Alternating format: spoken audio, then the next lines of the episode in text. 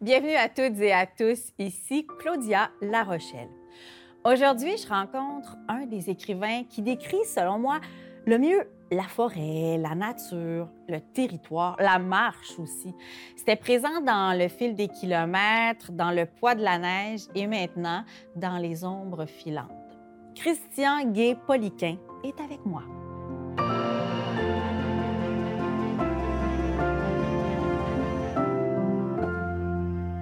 Ça avait été possible, c'est dans les bois que j'aurais fait cette entrevue avec Christian Gay-Poliquin.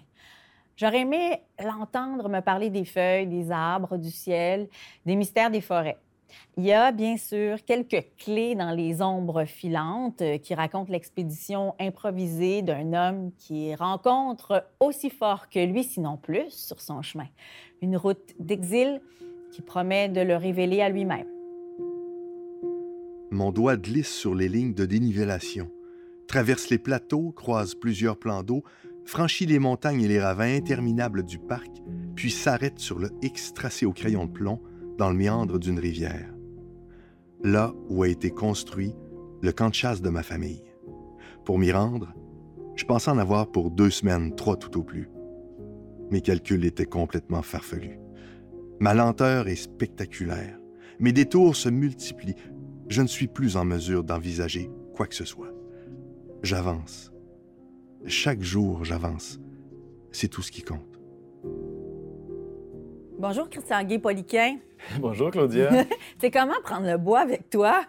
Avec moi, ben, ça dépend, on est où, au Québec euh, ou dans le monde, mais c'est bien relax généralement. Ça dépend qu'est-ce qu'on va faire. Si on va à la chasse, on est mieux de pas faire trop de bruit. Ouais. Puis si on va faire du bois, ben, on est mieux d'avoir des gants. Oui, c'est ça. Parce que toi, t'es es un gars de bois, là. Entre autres. Entre Ouais. c'est ça. C'est quoi, Je m'en t'as un- passerai pas. Non, c'est ça, parce que là, tu habites près du bois toi-même. Il me semble que tu dois connaître le nom des plantes, le nom des conifères, euh, des, des- de tout ce que tu vois dans, dans une forêt. Tu as toute cette spécialité-là? Ben moins que certains, mais quand même, Ouais. euh, quand pas même pas mal. J'aime bien ça reconnaître mes arbres, euh, les oiseaux. C'est la- la beauté du langage, c'est ça. Si on appelle un oiseau on a un, un oiseau, Ouais, on ne ouais, voit que ça. des oiseaux. Si on voit que c'est un merle ou que, ça, que c'est un roselet pourpré ou que c'est telle autre espèce, bien là, soudainement, on voit les subtilités. Même chose avec les arbres. Puis donc, de connaître, d'avoir les bons mots, ça nous permet de voir mieux. Voir mieux les choses, bien, ça nous permet de mieux s'en émerveiller. C'est ça, hein. ça, c'est comme le partie du plaisir, je crois, de, de, du- de la forêt du langage, sans jeu de mots. On parle de plus en plus, euh, Christian, de bains de forêt euh, comme solution pour aider à prévenir les dépressions. On parle aussi de sylvothérapie. Là, c'est pratiqué depuis quoi, les années 50, là, je pense, euh, au Japon. Qu'est-ce que tu en penses de ça, toi qui habites même la forêt? là? Bien, c'est drôle de le nommer parce que de le nommer comme ça, Ouais. que ce soit une thérapie, euh, pourtant, parce, en même temps, c'est évident parce que ça toujours, la forêt fait toujours partie de nos vies. Et donc, moi, je pense que cette, la durée, le rapport au temps, c'est un temps qui est plus long, euh, le rythme qui est imposé par euh, la forêt, bien sûr, ça fait du bien dans nos vies effrénées. Et euh, on se rend compte que c'est que dans le fond, la forêt est quelque chose de. Il y a un aspect bénéfique essentiel. Cependant, il faut faire attention. Il ne faut pas que ça devienne comme exotique. Mhm. Euh, En tout cas, moi, ça, c'est mon point de vue. Si ça devient... On fait comme, oh là, la forêt, ça- puis on en fait comme un objet de rareté, alors Ouais. que c'est quand même la base des choses. Moi, j'aime ça, tu sais, c'est l'état premier de la vie sur Terre, tu sais, c'est la forêt. Ben oui. C'est ça qui était partout. C'est ça, puis même qu'on on, on a tendance à recréer dans les villes, pour, on veut reverdir, on veut faire plus de place à la végétation, à la biodiversité. Et donc, c'est quelque chose d'extrêmement important, mais je pense que ce qui est le plus important là-dedans, c'est ça, puis peut-être pour ça qu'on en fait aussi une, thérapie, ou c'est pour ça qu'on se sent aussi bien en forêt, c'est que ça change notre rapport au temps, et donc ça change notre rapport à soi. Ça nous... Ça va nous ancrer dans l'existence d'une autre façon. C'est-tu pour ça, à cause de ce petit côté exotique dont tu parles, que tu pognes autant à l'étranger? Parce que toi, c'est quoi, c'est en Allemagne, là, les gens te lisent euh, partout, là, avec le poids de la neige notamment.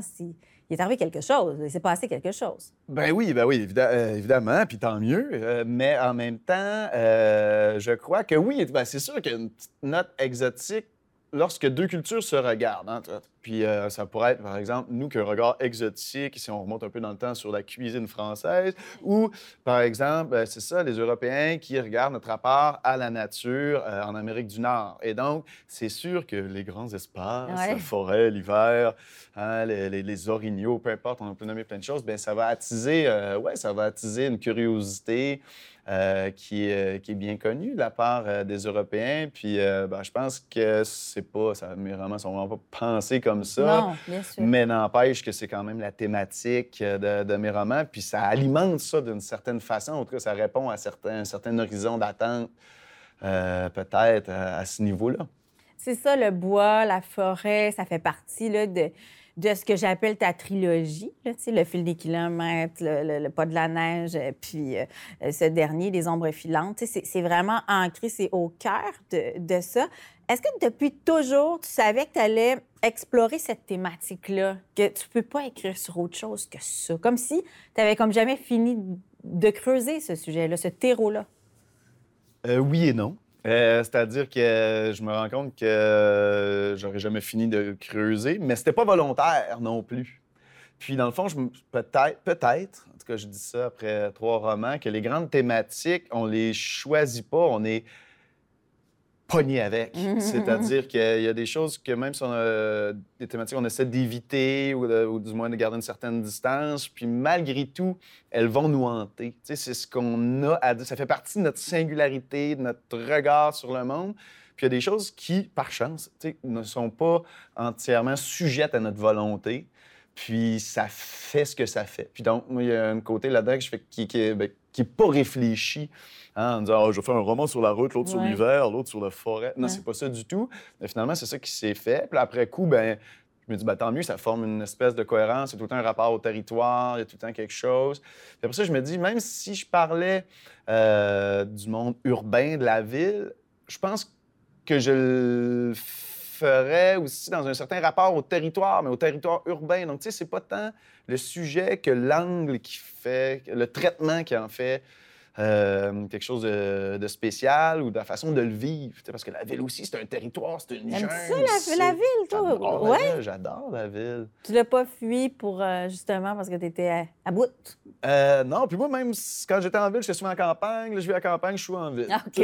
Fait que là-dedans, il y, a- il y a quelque chose qui, moi, que j'aime bien, que de vivre ben, un peu ben, d'une extrême à l'autre. on- Soyons plus délicats, mais c'est-à-dire que, ben oui, ça fait du bien d'être en ville dans ce bouillon-là de culture. Moi, je suis. euh, sais pas si c'est un grand état, mais moi, j'adore le vélo de toute saison en ville, surtout le vélo d'hiver. Je m'y retrouve, j'ai du plaisir. C'est vraiment.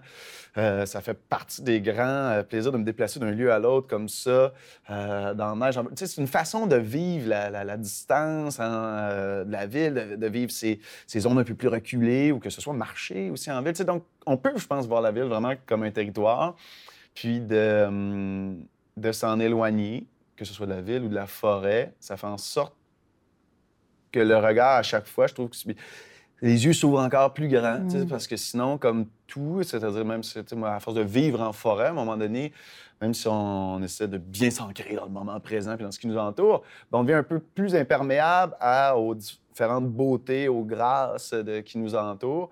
Puis donc, de changer d'air, ben, ça fait en sorte qu'on ne s'habitue pas trop, on se déshabitue, on se déterritorialise. Ouais. Non, mais pour, euh, ouais, pour mieux apprécier chacune des choses. Si le territoire est une constante, c'est sûr que aussi cette idée de fin du monde, de fin de, de- de ce qui s'éclipse, même voire d'apocalypse, c'est aussi là. Tu sais, c'est encore. En tout cas, dans, dans le- le- les ombres filantes, là, tu sais, on se dit, mais il a écrit ça quand? Pendant la pandémie, euh, c'est sa vision de la fin du monde. C'est quand même assez fascinant, là. On sent ça planer, puis on peut pas trop dire qu'est-ce qui se passe, mais il y a tu sais, il y a quelque chose qui va se terminer, en tout cas, puis il y a quelque chose de nouveau qui va peut-être renaître, là. Bien, je trouve ça super intéressant que tu parles de ça. Après avoir parlé du territoire, dans le fond, cette, ce, ce- ce genre d'apocalypse, ou du moins les codes euh, post-apocalyptiques qui traversent mes trois romans, là, ce, cycle-là, ben, c'est une, une stratégie, mais c'est une stratégie qui permet, dans le fond, de revenir au territoire. Parce que, dans le fond, avec la Ben ouais. panne d'électricité, qui est une fin du monde sans être une fin du monde qui est... euh, qui est implacable, Ouais, du ouais. genre euh, on- tout le monde est des zombies, euh, ou sinon fini, là, les, tornades détruisent toute la, la ville, etc.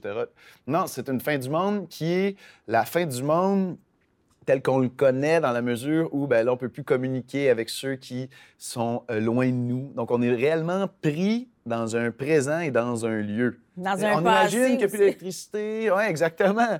Mais tu sais, on- donc, on est avec, on est, dans, on est vraiment dans ce présent-là. Et donc, aussi, on est dans le territoire dans lequel on se situe. Si on veut aller à tel endroit, il faut le traverser à pied, il faut trouver, ou euh, du moins avec des moyens qui sont hauts, qui ne sont pas euh, aussi faciles qu'aujourd'hui. Et donc, ça nous force à vraiment habiter le territoire. Fait que moi, c'est ça qui est, est le territoire d'une part. Et qui dit territoire et gens qui l'habitent, dit communauté aussi. Donc là, on n'en vit plus en société, Mm. c'est quand même abstrait, la société, c'est-à-dire qu'on fonctionne avec plein de monde qu'on connaît pas trop, qu'on sait pas trop, mais c'est- très cohérent, c'est notre monde. Mm. Et puisqu'on est dans la fiction, on dit, bien, si on enlève l'électricité, qu'on laisse un peu de temps passer, la société s'effrite puisqu'elle est abstraite, puis donc il reste juste le concret. Ouais. Puis le concret, ben, il reste autant, il y a encore, c'est encore plein de gens, plein de gens merveilleux, mais en mode plus communautaire, avec ses avantages et son lot d'inconvénients. C'est ça qui, Mais oui, est beau. On fait de la fiction quand même. Mais hein, Sartre de- disait l'enfer, c'est les autres. Ben oui. C'est- aussi ça quand on est dans l'esprit de communauté, parce qu'on est en contact avec l'autre. On est beaucoup dans l'altérité aussi, en tout cas dans le cas de, de ton héros qui explore le territoire et qui fait des rencontres euh, formidables, déterminantes et assez confrontantes aussi, euh, souvent sur, euh, sur son chemin. Euh, cet alter ego, je dis ton alter ego, c'est un alter ego? J'arrête plus de dire ça parce que j'ai comme l'impression quand je le lisais que je voyais quelque chose comme toi, mais en plus homme des cavernes, mettons. Ouais, ben, moi, je me refuse à le dire. Toi, Après toi avec moi, de fini, tu sais. Ouais. euh, J'espère pas. Mais c'est C'était pas une question piège. Non, c'est ça, non, c'est ça, mais je prends plaisir à y réfléchir. Je- J'irai pas jusque-là, mais ça, c'est peut-être mon ego qui dit que c'est pas mon alter ego, ce personnage-là. Puis euh, je me cache derrière, comme je m'en défends comme ça. Mais, euh, c'est- mais c'est un personnage euh, de fiction qui est. qui, euh, ben, je me permets de dire, qui sonne un peu creux. C'est-à-dire qui sonne creux, c'est-à-dire qu'on n'a on n'a pas accès tant à ses émotions. Puis c'était euh, c'était voulu quand même comme ça, mais c'est-à-dire pour qu'on a accès vraiment à son regard, à ses actions, aux petites choses partout. T'es-tu caché derrière lui? Ben, tu parles moi, de je me- j'ai toujours dit que la fiction, comme je dis la fiction, c'est, moi, je cherche pas à me dévoiler à, à travers la fiction, je cherche à- plutôt à mettre le plus de masques possible sur mon visage. Puis je cherche pas à parler de moi, cependant, je suis pas niais, là, je veux dire, on parle à partir de soi. C'est, c'est comme ça, puis par chance, c'est comme ça. C'est ça. Mais donc, euh, ouais, il y a comme une volonté, c'est de se masquer, donc d'avoir un personnage auquel avec lequel on n'a pas accès trop à sa réalité émotive ou à ce qui bouillonne en dedans, mais ça force, ça fait peut-être en sorte que euh, ça peut être nos propres émotions qui peuvent, les émotions du lecteur qui peuvent l'habiter ou combler ce, ce vide-là. Mais c'est, euh, ouais, ça c'est ce qui, ce qui est délicat. C'était le choix dans mes trois romans d'avoir un personnage qui, euh, qui est comme ça, où on est entièrement derrière son regard, mais derrière le détail de chaque action. Elle me jauge de la tête aux pieds, puis se tourne vers Olio. La jeune fille a quelques années de plus que lui et le toise en levant le menton. C'est bon, fait-elle après un moment. Allez-y, je vous suis. Où ça? Avec le canon de son arme, elle pointe l'autre bout de la clairière où émerge une petite maison et un hangar dédlingué. On dirait deux vaisseaux fantômes amarrés au fond d'une baie. Devant la maison, il y a une autre femme assise sur le perron, entourée de cinq ou six chats. Elle nous regarde approcher sans broncher, se lève lentement et sort de l'ombre. Qu'est-ce que vous faites ici? En l'observant, j'oublie la carabine pointée dans mon dos. Je, vois les petites lignes des muscles sur ses épaules, ses bras. Je vois sa peau tannée par le soleil, ses ongles incrustés de terre. Je vois son ventre arrondi, ses seins gonflés. On va vers la côte, lance Olio, avant que j'ai la chance de me ressaisir. Je suis toujours avec toi, Christian Gay-Poliquin. Ton héros rencontre sur son chemin Olio, un jeune garçon. Euh, ce serait ton, ton anti-petit prince. C'est un peu ça, hein? Tu sais, cette espèce de, petit, de petite figure un peu, un petit diablotin qui arrive sur le chemin qui- saisit ce- cet homme-là que je trouve un peu dans sa tête puis dans son corps, tu sais. Donc, qui arrive un peu pour le faire sortir de ça, là, de ses gonds, finalement. Olio, il arrive, dans le fond, dans mon roman, un peu comme un diapason ou un catalyseur. C'est comme si... Il arrive, puis c'est ça qui fait en sorte que mon personnage principal se révèle. Ah oui. Si, si on n'a pas accès à ses émotions, on a accès à des actions qui posent, qui Ben, dévoilent ces émotions-là. Donc, celle de, déjà d'un attachement presque immédiat, hein, presque magnétique avec Olio. ce jeune personnage-là Ah oui. qui est insaisissable, puis qui, tu sais, tu le dis très bien, qui est un anti-petit prince. C'est-à-dire que oui, il arrive de façon un peu euh, magique, sauf au lieu d'être doux et merveilleux, ben lui, c'est. Il fourbe, il ment, il vole, il s'esquive. hein, donc, c'est, euh, et donc, il force le personnage à réagir et donc à sortir de, euh, ne serait-ce que de ses habitudes de marche en solitaire, Ah ou de- ouais. mais à sortir même de ses gonds, à être autre chose que ce qu'il pense qu'il est. Ça, c'est une petite, une petite partie d'ombre de toi, ça, ce petit olio-là. C'est une petite partie enfouie, cachée, que tu veux pas trop révéler? Ah, euh, je, je sais pas, mais des parties d'ombre, on en a. J'en ai plein. Je sais qu'on en a plein. Est-ce que ça s'agit d'une de celles-là? C'est ton petit olio, là. euh, Peut-être. Mais euh, j'ose croire, par exemple, ce qui. euh, ce que, c'est- ça en quoi ça fait écho en moi, ça, c'est-à-dire que j'ose croire qu'on a besoin de, euh, de prétextes, de choses de, qui viennent de l'extérieur, qui vont nous révéler à nous-mêmes, qui vont nous forcer euh, sans que ce soit nous tordre un bras, mais qui vont nous amener ailleurs. Et donc, si on se laisse euh, aller là-dedans, c'est ce qui, ce qui nous permet de- soit euh, d'explorer ces zones d'ombre, soit d'y mettre un certain éclairage, mais, euh, mais somme toute de se, ré- de, ouais, de se révéler, donc d'être autrement dans notre euh, rapport à l'existence, puis de, et dans notre sentiment d'existence. C'est un enfant, comme quoi les enfants aussi nous révèlent à nous-mêmes. Tu sais, que les enfants viennent clairement, des fois, ouvrir la porte sur une nouvelle vérité quand on les côtoie. Tu sais, soit comme parent, comme toi qui es devenu père un jour. T'es un petit gars qui a 5 ans aujourd'hui, mais tu es aussi dans la vie. C'est pas nécessairement les parents, mais les gens qui sont amenés à côtoyer des enfants aujourd'hui, ça nous révèle tellement de choses. Là. Absolument. Puis on en revient à la fameuse fable hein, où euh, le roi est nu. Hein, L'enfant n'a pas peur de dire la vérité puisqu'elle est. Donc, il, euh, il n'est pas sujet à toutes, les- à toutes nos nos barrières, les normes, les conventions qui font en sorte qu'on va dire euh, telle chose alors que c'était l'autre. Et donc, l'enfant, dans ce- le côté brut, euh, non pas bestial, mais le, le- le côté vraiment extrêmement cru, direct, franc, euh, spontané, ben oui, puis ça nous ramène à un côté de nous-mêmes. Alors, on a déjà été enfant aussi, puis donc ça nous force à, des fois, à se, euh, à se, dé- quand- à se déprogrammer un peu. C'est ça, c'est ça qui fait. Puis il enlève les filtres aussi. Mhm, C'est ça qui fait qu'il est intéressant, ton, euh, ton olio. Tu sais, je pense que dans nos vies, on devrait tous avoir un olio qui marche à côté de nous. tu sais, Surtout quand on est un peu coincé. Je pense qu'on a besoin de ça.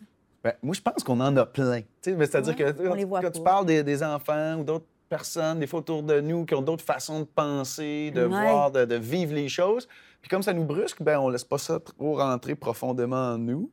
Euh, et, mais pourtant, je pense que si on ouvre les yeux, puis on se laisse brusquer un peu plus, puis donc on se laisse être atteint euh, ou atteinte par tout, par tout ça, ben, des fois, je pense que ça peut nous amener ailleurs. cas, Comme les générations, des fois, qui se confrontent, qui se voient. Parce que je pense à ça parce que durant cette série de rencontres que je fais, je rencontre des gens, de- des écrivains de toutes les générations. Puis Je trouve ça intéressant parce que s'ouvrir à l'autre, s'ouvrir à ça, à cet anti-petit prince, c'est quelque chose qui peut nous repousser ou en tout cas nous faire peur, ou, mais peut être aussi très séduisant, tu sais.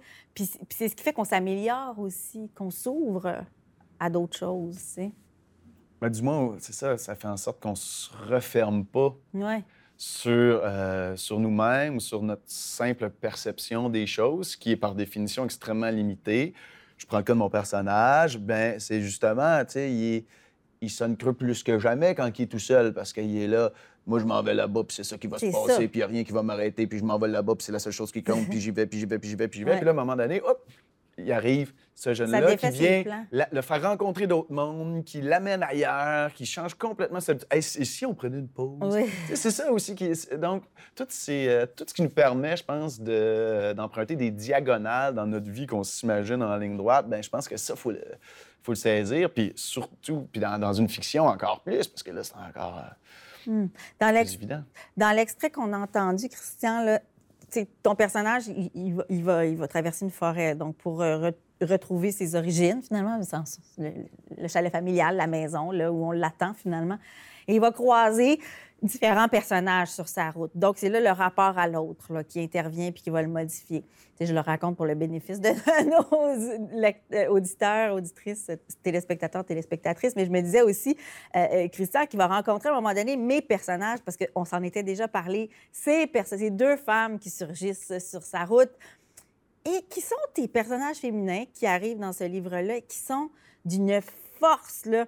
Tu sais, c'est comme des, espèces de chasseuses, là, des, femmes qui arrivent, qui protègent leur territoire. Moi, j'ai vu ça comme deux, deux figures du féminin puissantes qui protègent euh, ce qu'elles ont réussi à, avoir avec beaucoup de force et d'effort et qui disent ben viens pas m'enlever mes possessions là, tu puis, puis on t'a à l'œil, tu. Ils sont super. Et ça, ça fait partie de ton procédé parce que tu voulais mettre des références à la littérature que tu, que tu avais déjà lue auparavant. On pense à, c'est quoi, Jean Eagle? Euh? Jean Eagle, c'est dans la forêt. Oui, dans la forêt. C'est un clin d'œil direct, ce passage-là. Donc, c'est ça. mes deux personnages vont, après ça, de rencontre à rencontre. Euh, et euh, je rêvais, alors que je faisais le roman, de faire, dans le fond, je me dis, si chaque rencontre, on rentrait dans un univers romanesque, X ou Y à chaque fois. Cependant, après ça, c'est un peu trop lourd à faire de façon systématique, mais je me dis, si c'est de temps en temps, pour de faire des clins d'œil, moi, à des textes qui, euh, au niveau thématique, correspondent tout à fait euh, aux miens, mais surtout à des textes que j'ai vraiment aimés, que je trouve très forts, des textes aussi qui ont beaucoup circulé là, dans, dans le monde. Tu sais, ça, dans la forêt de Gene Eglin, ça a été écrit en 95, publié en France, traduit en français en 2017. Euh, chez Gallmaster. Et c'est un roman magnifique c'est où, on retrouve deux femmes, euh, deux jeunes femmes qui, dans un monde étrangement pas d'électricité, hein, les idées sont, euh, font partie de l'époque, sont forcées de trouver des façons de survivre ensemble et elles y arrivent. Et donc, moi, dans mon roman, comme dans le roman de Ginny Glenn, en fait, c'était aussi de, de juste de, de confirmer justement que la thématique post-apocalyptique, que euh, la chasse, que euh, la forêt hein, et que euh, les arbres ne sont pas des thématiques genrées de la littérature. De sortir complètement de ben, ça et d'avoir des personnages très forts. Mais ça va, c'est pas, c'est même pas volontaire, c'est même pas si réfléchi que ça, c'est, ça va de soi. Oui, parce que, tu sais, dans la forêt, Christian, Il n'y a pas juste euh, le petit chaperon rouge qui se fait dévorer par le loup ou la belle au mois d'orment qui, qui s'est éteinte ou, tu sais, bon, toutes les, les, jeunes femmes vulnérables. Il y a aussi ces forces de la nature, tu sais. Après tout, euh, tout, le monde, tout le monde est dans le bois, tout le monde a été en contact avec ça. C'est comme si on avait associé ça beaucoup à un genre aussi dans la littérature. Absolument. Puis, euh, je pense qu'il faut, euh, justement, il y a plein de choses à décloisonner dans la vie, comme dans, dans, le milieu des arts, comme dans la fiction. C'est ça. Mais euh, moi, spontanément, quand même, c'est ça. Je repense à ça aussi dans la famille, dans sa famille, que, la famille que veut retrouver mon, mon personnage principal quand il arrive. C'est quoi? Il y a aussi le personnage, pour moi, qui était parce que c'est très, pour moi, c'est très proche, là, en même temps. Les, tantes, ces tantes. Il y a les oncles, bien sûr, mais il y a ces tantes, et ces tantes sont loin d'avoir un rôle euh, secondaire. par rapport aux oncles. Et donc, même la rivalité, elle est, elle est franche et elle est une rivalité qu'on pourrait dire équitable en termes de, euh, de, de, de, capacité, de pouvoir, de, vraiment de, de prestance dans, dans, dans, tout ça. Et donc, ça, dans tout ce rapport-là aussi à la forêt. Et donc, selon moi, c'est nécessaire pour, premièrement, pour, dans la vie, pour avoir une que ça soit intéressant dans la vie et pour avoir des, fictions qui euh, aussi sont enlevantes, ou du moins se contentent de faire, mais ben d'avoir des euh, rapports euh, hommes-femmes à l'intérieur de ça qui sont justement qui se confrontent pour de vrai, pas, ou pas nécessairement en confrontation, mais c'est-à-dire que, que ce soit pas euh, débalancé suite à un paquet de conventions sociales qu'on a intégrées, euh, consciemment ou non, dans les derniers siècles de la société occidentale. Oui, puis les tantes, euh, c'est, tu fais bien de le mentionner, parce que les tantes, oui, sont, brisent les codes, puis, puis en même temps, elles, incarnent vraiment ce que, ce que les femmes sont, c'est-à-dire elles portent le savoir, elles, elles remettent en question aussi certaines choses. Elle, euh, moi, je trouve que dans la forêt, au lieu de dire elle brise des plafonds de verre, ben, elle, elle brise les, les- les- Comment on appelle ça? Les cimes des arbres? Les- Oui, on peut dire. Tu sais, je veux dire, elle- fait des arbres. Tu hein, sais- c'est tu sais comment, c'est- comment on appelle ça, le sommet des arbres, c'est tout ça? On peut dire, ben, c'est, est-ce Oui, que ce soit c'est la canopée, le fait des, euh, le, le fait des arbres, FAI, accent Oh, circonflexe. Mais la canopée C'est des ça arbres, qui est agréable seul, avec elle- toi en forêt, c'est d'apprendre tout un langage. Mais euh, mais il y a une, une chose qui est certaine, c'est que, euh, disons-le comme ça, c'est que la présence des, euh, des fans n'est même pas une présence euh, particulière euh, soulignée sur laquelle ben non, ben non. on, on met une attention, c'est qu'elle est là à la base et c'est ça qui T'as fait... pas coché une carte. C'est- Non, non, c'est ça, mais, mais je pense mais c'est c'est ça qui est tout naturel, mais c'est ce qui fait en sorte que, justement, dans le monde que j'essaie d'inventer, c'est encore plus euh, compliqué, hein, parce que ces rapports-là, hommes-femmes, font partie de la dynamique communautaire et euh, la dynamique communautaire, même si on ne vit plus en société dans ce monde post-apocalyptique, ben, elle porte les traces hein, des, euh, des inégalités et des, préconceptions de la société qui venait juste de s'effriter. La communauté en porte encore les traces et les redéfinit quand même au fur et à mesure, mais de façon maladroite et, pas à pas. Là, quand tu vas quitter la grande bibliothèque, tu, tu retournes euh, dans ta forêt écrire? Es-tu en période d'écriture? Euh, oui et non, mais, euh, mais ça, y est- ça, ça y est. mais ça y est, c'est commencé. Pas encore en période d'écriture, mais les, les, les, euh, oh, et là, les idées commencent à vraiment s'aligner. Et lorsque je parlais tantôt de territoire urbain par rapport à la à forêt, tout ça, c'est que je m'avançais déjà sur une piste qui, sur laquelle je chemine depuis Oh, un ben, petit bout. On Ouais. va suivre ça. Homme des bois, homme de lettres. Euh, ça se conjugue tellement bien chez toi. Merci beaucoup de ta générosité, Christian Gay-Poliquin. Puis, ben, on va aller marcher, là. Allons-y. Merci. Merci à toi, beaucoup. Claudia. Les Ombres filantes est un roman de Christian Gay-Poliquin paru aux éditions La Peuplade. Animation et recherche, Claudia Larochelle. Réalisation, Michel Pelletier.